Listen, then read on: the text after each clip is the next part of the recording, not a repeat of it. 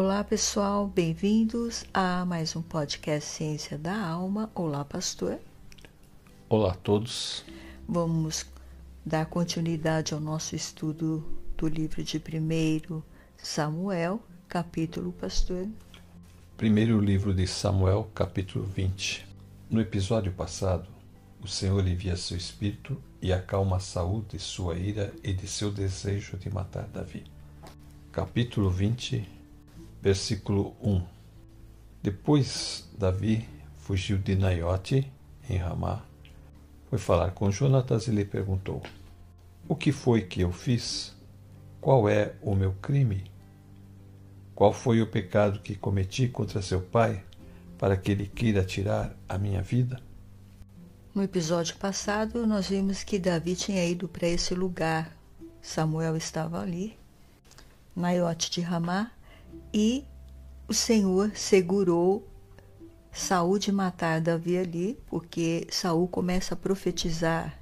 Ele fica totalmente nu, e ali ele profetiza, e ele então se acalma. O Espírito de Deus colocou ele no estado de contemplação e de adoração a Deus. Agora aqui nós já estamos vendo Davi, Davi procurar Jonatas, porque ele quer saber o que está acontecendo com o pai dele para persegui-lo e querer matá-lo. Como você leu aí, ele pergunta o que ele fez, qual é o crime dele, para que o pai dele possa estar com tanto ódio, com tanta raiva de Davi assim, a ponto de querer sua morte. Mas Jonatas não tem maldade. Jonatas é uma pessoa muito boa, tem um caráter bom. Então ele acredita que o pai dele jamais teria coragem de fazer isso com Davi. Veja que Jonatas responde no versículo 2. Ele respondeu que Deus não permita que você morra. O meu pai me conta tudo o que faz, seja importante ou não.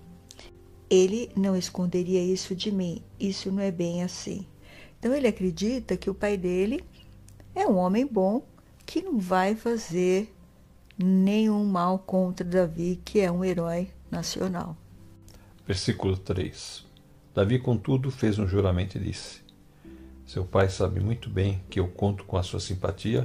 Pensou: Jonatas não deve saber disso para não se entristecer. No entanto, eu juro pelo nome do Senhor e por sua vida que estou a um passo da morte. Deus já tinha dado discernimento para Davi que o que estava ali em Saul era para matá-lo. Tanto é que ele fala: Olha, não é bem assim. Jonatas, você está achando que seu pai é tão bom assim e não é bem assim, não. Jonatas vai falar para ele: Então o que, que você quer que eu te faça?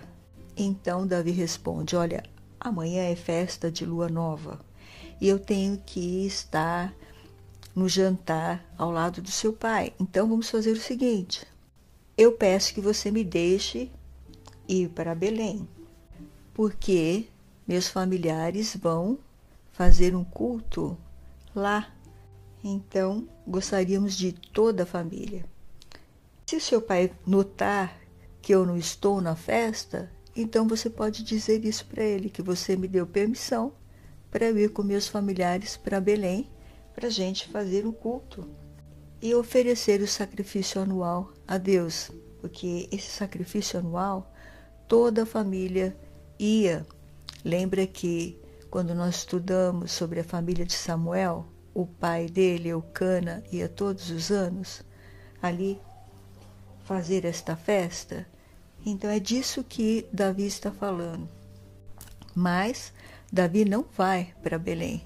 Davi vai se esconder essa é a sugestão que ele está dando para Jonatas ter como resposta para dar ao seu pai caso ele pergunte por que Davi não está ali no jantar. Versículo 8: Mas seja leal a seu servo, porque fizemos um acordo perante o Senhor. Se sou ocupado, mate-me você mesmo. Por que entregar-me a seu pai? Disse Jonatas: Nem pense nisso se eu tiver a menor suspeita que meu pai está decidido a matá-lo, certamente o avisarei. Está vendo que ele confia no pai dele. Ele não acha que o pai vai fazer uma maldade dessa. Ele fala: nem pense nisso, Davi. Imagina que meu pai não vai fazer isso. Ele não tem este discernimento que Deus deu para Davi, porque ele é filho, ele está completamente envolvido emocionalmente com seu pai. Ele não quer pensar que seu pai é um assassino. Verso 12: E Jonatas disse a Davi: Pelo Senhor, o Deus de Israel, prometo que sondarei meu pai a esta hora, depois de amanhã. Saberei se as suas intenções são boas ou não para com você e mandarei avisá-lo. E se meu pai quiser fazer algum mal a você, que o Senhor me castigue com todo rigor, se eu não o informar disso e não deixá-lo ir em segurança. Aqui no meu versículo 12, Jonatas disse a Davi: Olha, que o Senhor, o Deus de Israel, seja nossa testemunha. Amanhã e depois de amanhã, a esta hora, eu vou fazer algumas perguntas ao meu pai. Se a intenção dele para com você for boa, eu lhe mandarei dizer. Mas se ele tiver a intenção de fazer alguma coisa contra você, que o Senhor Deus me mate, se eu não enviar uma mensagem a você e não deixá-lo ir embora são e salvo. Que o Senhor esteja com você, assim como esteve com o meu pai. Versículos 14 e 15. Se eu continuar vivo, seja leal comigo com a lealdade do Senhor. Mas, se eu morrer, jamais deixe de ser leal com a minha família, mesmo quando o Senhor eliminar da face da terra todos os inimigos de Davi. Então ele faz uma aliança, enquanto Jonas estiver vivo, que ele esteja observando essa aliança entre eles. Mas se Jonatas morrer, que Davi seja leal à família de Jonatas. Versículo 18. Então Jonatas disse a Davi: Amanhã é a festa da lua nova. Vão sentir sua falta, pois sua cadeira estará vazia. Depois de amanhã, vá ao lugar onde você se escondeu quando tudo isso começou e espere junto à pedra de Ezel. Atirarei três flechas para o lado dela, como se estivesse atirando num alvo, e mandarei um menino procurar as flechas. Se eu gritar para ele, as flechas estão mais para cá, traga-as aqui, você poderá vir, pois juro pelo nome do Senhor que você estará seguro. Não haverá perigo algum. Mas se eu gritar para ele: Olhe, as flechas estão mais para lá, vá embora, pois o Senhor o manda ir. Quanto ao nosso acordo, o Senhor é testemunha entre mim e você para sempre. Então Davi escondeu-se no campo. Quando chegou a festa da lua nova, o rei sentou-se à mesa ocupou o lugar de costume junto à parede, em frente de Jonatas. E Abner sentou-se ao lado de Saul, mas o lugar de Davi ficou vazio. Então aí eles fizeram esse juramento que nós vimos aí acima, que você acabou de ler. Aqui no versículo 18, só isso me chama a atenção porque ele diz assim, olha, e disse a Davi: Amanhã é a festa da lua nova, e se você não estiver lá, a sua falta será notada. Depois de amanhã, a sua falta será notada mais ainda. Então, quer dizer, ele tinha que dar a resposta no dia seguinte, ele iria falar o que ia acontecer com Davi. No versículo 26, ele continua: Naquele dia Saul não disse nada porque pensou: deve ter acontecido alguma coisa com ele, e de certo ele não passou pela cerimônia de purificação. No dia seguinte, o segundo dia da festa da lua nova, o lugar de Davi continuava desocupado. Aí Saul perguntou a Jonatas: Por que Davi não veio comer nem ontem e nem hoje? Jonatas respondeu: Ele me pediu licença para ir a Belém. Ele me disse: Deixe-me ir a Belém, porque a minha família está lá fazendo a festa do sacrifício, e o meu irmão mandou que eu também fosse. Se você é meu amigo, deixa que eu vá ver os meus parentes. E Jonatas continua. É por isso que ele não está aqui no seu lugar à mesa. Ele pôs o plano em prática das palavras que ele e Davi tinham combinado. E agora qual será a reação de Saul, pastor? A reação de Saul não é nada boa. Versículo 30. A ira de Saul se acendeu contra Jonatas e ele lhe disse: Filho de uma mulher perversa e rebelde, será que eu não sei que você tem apoiado o filho de Jessé para a sua própria vergonha e para a vergonha daquela que o deu à luz? Enquanto o filho de Jessé viver, nem você nem seu reino serão estabelecidos. Agora mande chamá-lo e traga-o a mim, pois ele deve morrer. Jonatas perguntou a seu pai: Por que ele deve morrer? O que ele fez? Então Saul atirou sua lança contra Jonatas para matá-lo.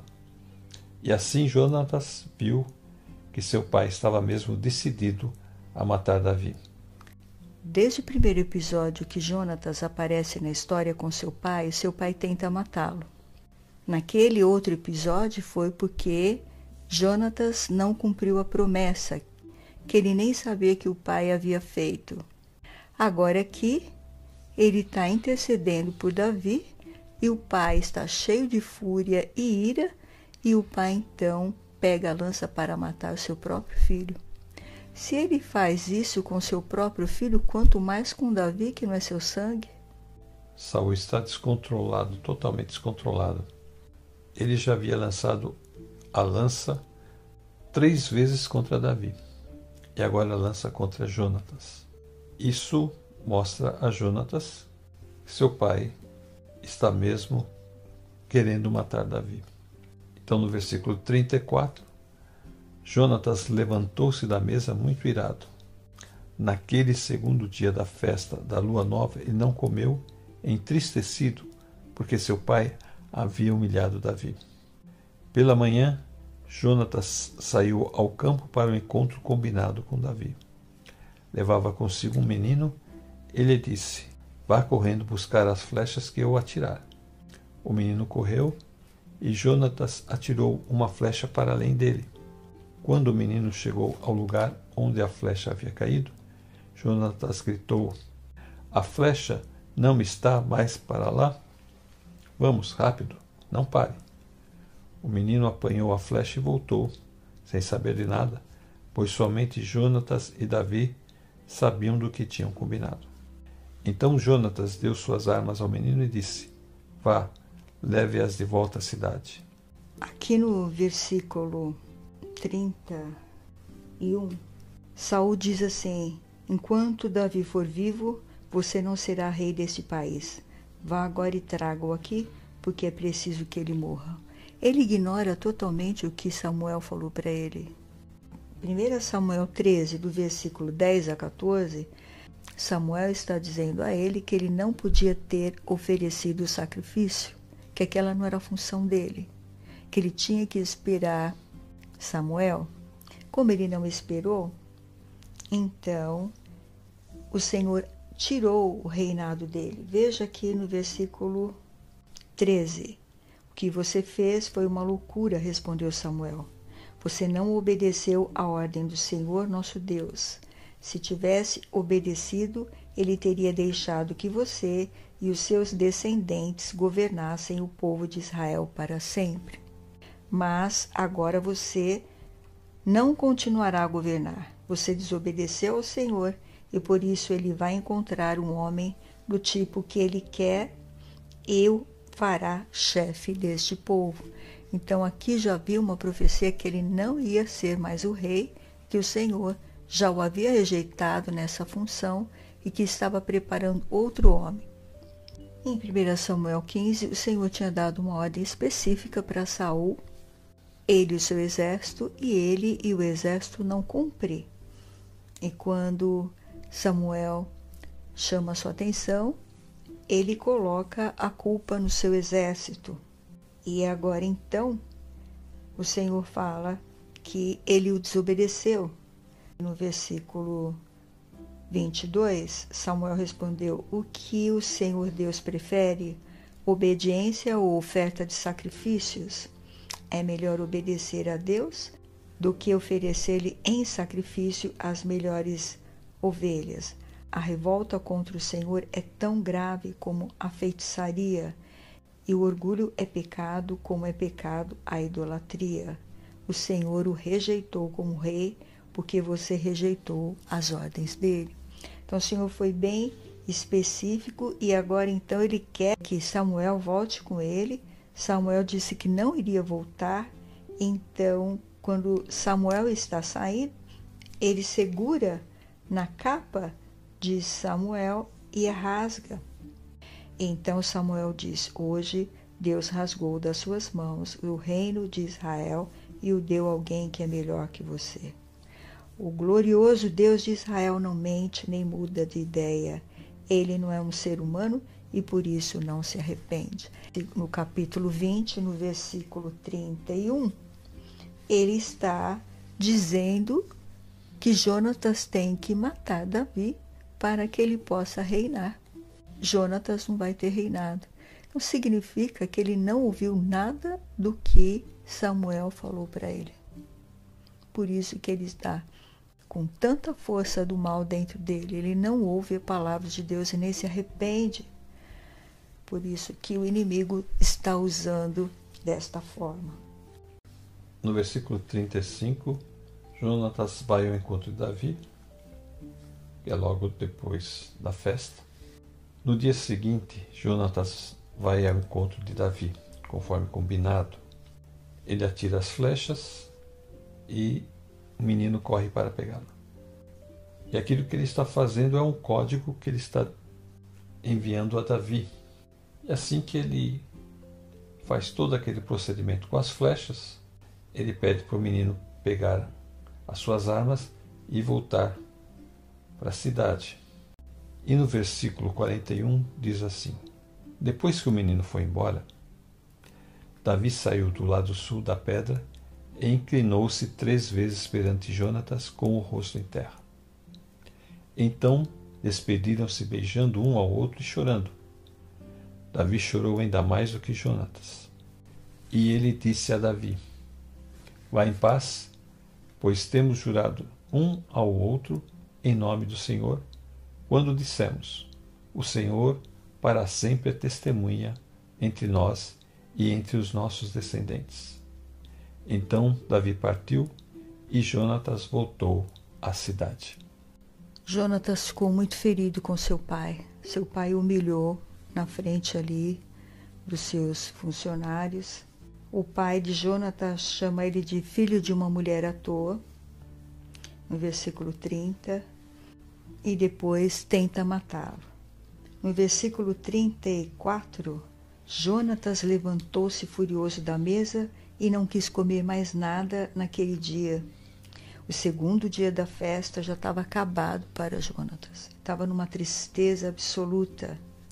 Ele estava muito sentido porque Saul tinha insultado Davi e também tinha humilhado ele na frente de todos ali. Então, na manhã seguinte, ele foi ao campo a fim de se encontrar com Davi, como eles tinham combinado. E ele levou consigo o seu moço e disse: Corra e vai buscar as flechas que eu atirar. O rapaz correu e Jonatas atirou uma flecha que passou além dele. Quando o rapaz chegou ao lugar onde a flecha tinha caído, Jonatas gritou: A flecha caiu mais para lá de você. Não fique aí parado. Ande logo. O rapaz pegou as flechas e voltou para perto do seu patrão, não sabendo o que queria dizer tudo aquilo. Somente Jonatas e Davi sabiam, porque este era o código que eles haviam criado para eles saberem se Davi estava correndo risco ou não. Então, quando Jonatas grita que a flecha estava mais para lá, estava mais além dele, e que era para ele correr, corre, sai daí rápido, né? Vai embora correndo. Então o moço não sabia de nada mas Davi entendeu que ele devia sair correndo dali porque ficou muito claro que Saul estava tentando matá-lo. E se ele não foge, ele teria conseguido. Se Deus não tivesse um plano com Davi, com certeza Saul teria conseguido. E agora é aquilo que você disse. não é? Há uma tristeza entre eles porque ele manda o rapaz embora. Vá para casa e guarde minhas armas, ele diz para o seu rapaz. E aí então ele se encontra com Davi e eles começam a chorar. Versículo 41. Depois que o rapaz foi embora, Davi saiu daquele lugar que ele estava escondido. Imagina o inferno que foi esses dois dias para Davi. Provavelmente ele passou debaixo de oração, porque a vida dele era orar, ele gostava muito de orar e falar com Deus. Nós vamos ver que os seus melhores salmos são escritos quando ele está nesta jornada. Jonatas disse a Davi: Deus esteja com você, o Senhor Deus fará com que você e eu e os seus descendentes e os meus cumpramos sempre a promessa sagrada que nós fizemos um ao outro. Então Davi partiu e Jonatas voltou para a cidade. Imagina como ele ficou, tanto um como o outro. Ficou muito triste porque eles tinham uma amizade bonitas, eram que nem dois irmãos, e agora, por causa dos ciúmes e a inveja do pai de Jonatas, Davi não pode ficar com a sua família, não pode ficar com a sua esposa, não pode ter um trabalho, está sendo perseguido como um ladrão, como um bandido, e é uma pessoa completamente inocente. O que é triste aqui é um homem que perdeu totalmente o juízo. Ele esquece das coisas que Samuel falou para ele, ele ataca o próprio filho, ele cria um ambiente todo negativo ele está querendo se segurar por si próprio. Porque ele já sabe que tudo que ele fizer daqui para frente não será bem sucedido e que toda palavra que ele disser vai cair por terra. Por isso que no Evangelho de Mateus, no capítulo 5, Jesus vem falando sobre os juramentos. Evangelho de Mateus, capítulo 5, versículos 34 a 37. Mas eu digo não jure de forma alguma, nem pelos céus, porque é o trono de Deus, nem pela terra, porque é o extrato dos seus pés, nem por Jerusalém, porque é a cidade do grande rei. E não jure pela sua cabeça, pois você não pode tornar branco ou preto nem um fio de cabelo. Seja o seu sim, sim, e o seu não, não. O que passar disso vem do maligno. Aqui Aqui Jesus fala do cuidado que nós devemos ter ao usar as nossas palavras.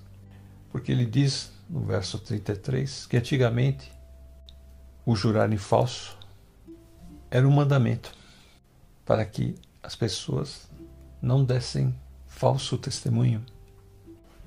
Então ele começa num crescente, ele fala: não jurem pelos céus, não jurem pela terra, não jure pela sua cabeça, mas que você tenha uma palavra sincera e verdadeira. Que você não crie artimanhas para enganar quem quer que seja. Ninguém consegue enganar a Deus, porque Deus a tudo conhece e tudo sabe. Mas às vezes o homem tem a ilusão de que pode enganar a Deus. É o que está acontecendo com Saul. Ele acha que está tudo bem, nada aconteceu de mal, que a descendência dele vai poder suceder o seu trono. Uma vida toda perturbada, uma vida toda sem a verdade. Quando o homem faz a sua vida uma grande mentira, longe da verdade de Deus, ele não pode ser feliz e não pode fazer felizes aqueles que estão ao redor dele está acontecendo com Saul. Ele acabou de atacar o seu filho, ele falou que Davi merece morrer, e todas essas ações dele são ações mentirosas.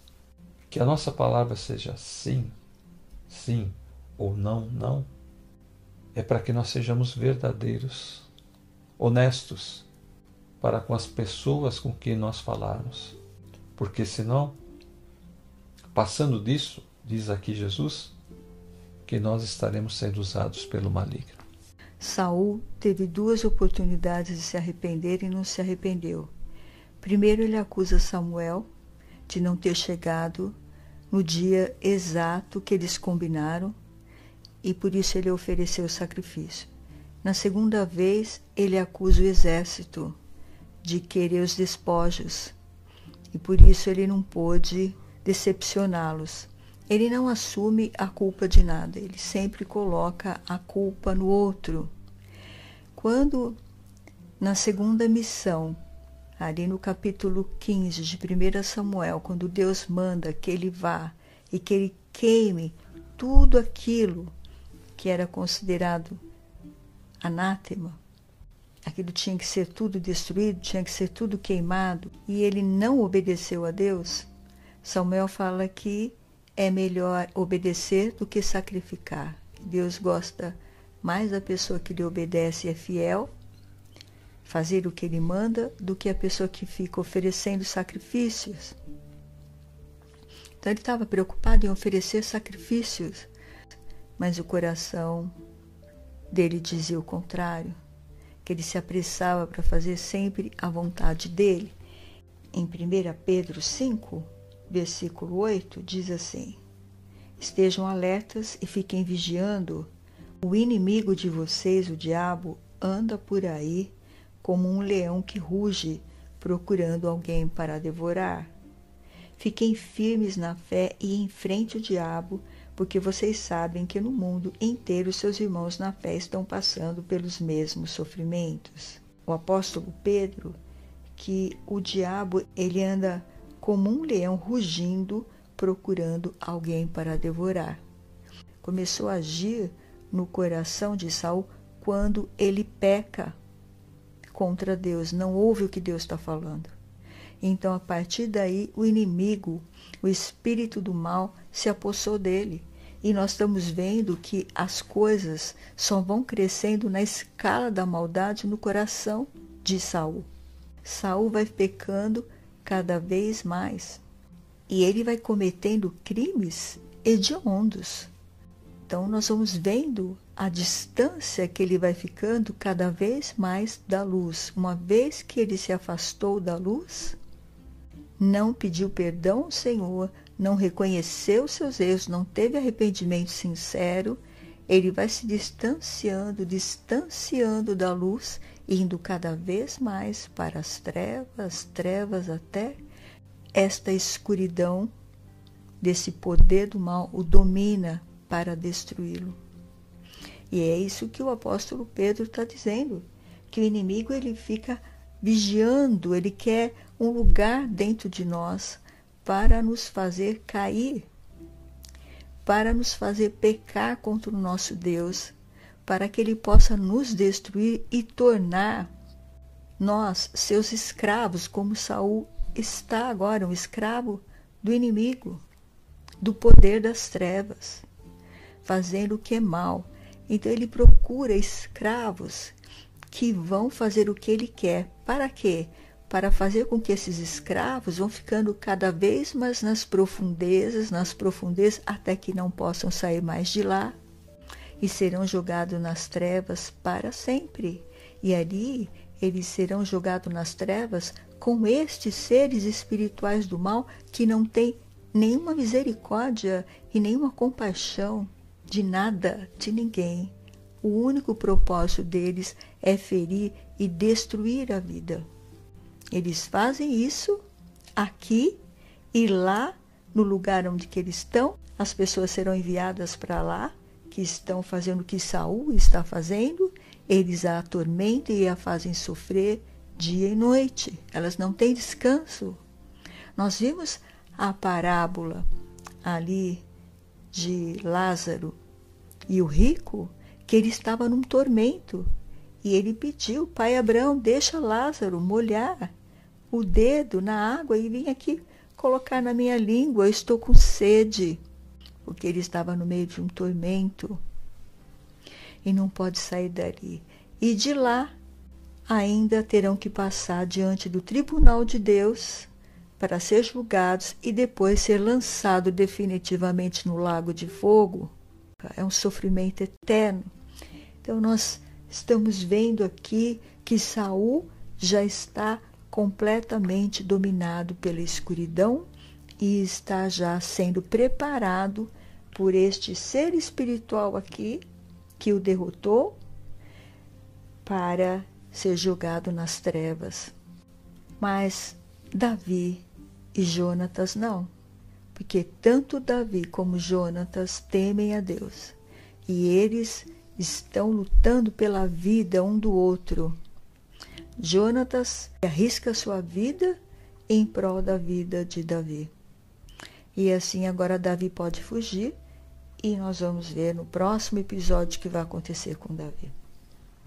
Mas estejamos alertas com que o apóstolo Pedro disse: Fiquem alerta e vigiem, porque o inimigo de vocês, o diabo, anda por aí como um leão que ruge, procurando alguém para devorar. Alguém que abriu o coração para ele, para fazer maldade, ele vai devorar. Ele não vai deixar esta pessoa escapar. Por isso nós temos que pedir a Deus que tenha misericórdia de nós e nos guarde debaixo do seu poder, para que nós possamos estar protegidos e fazer o que Deus pede para nós fazermos, pastor. Jonatas e Davi fazem um, um acordo entre eles, de que eles respeitariam um ao outro e os seus descendentes. Isso eles dizem que fazem diante do Senhor. Vê que é uma palavra fiel, uma palavra verdadeira. Existe um sentimento recíproco entre eles. Eles realmente têm uma amizade e têm uma confiança um no outro.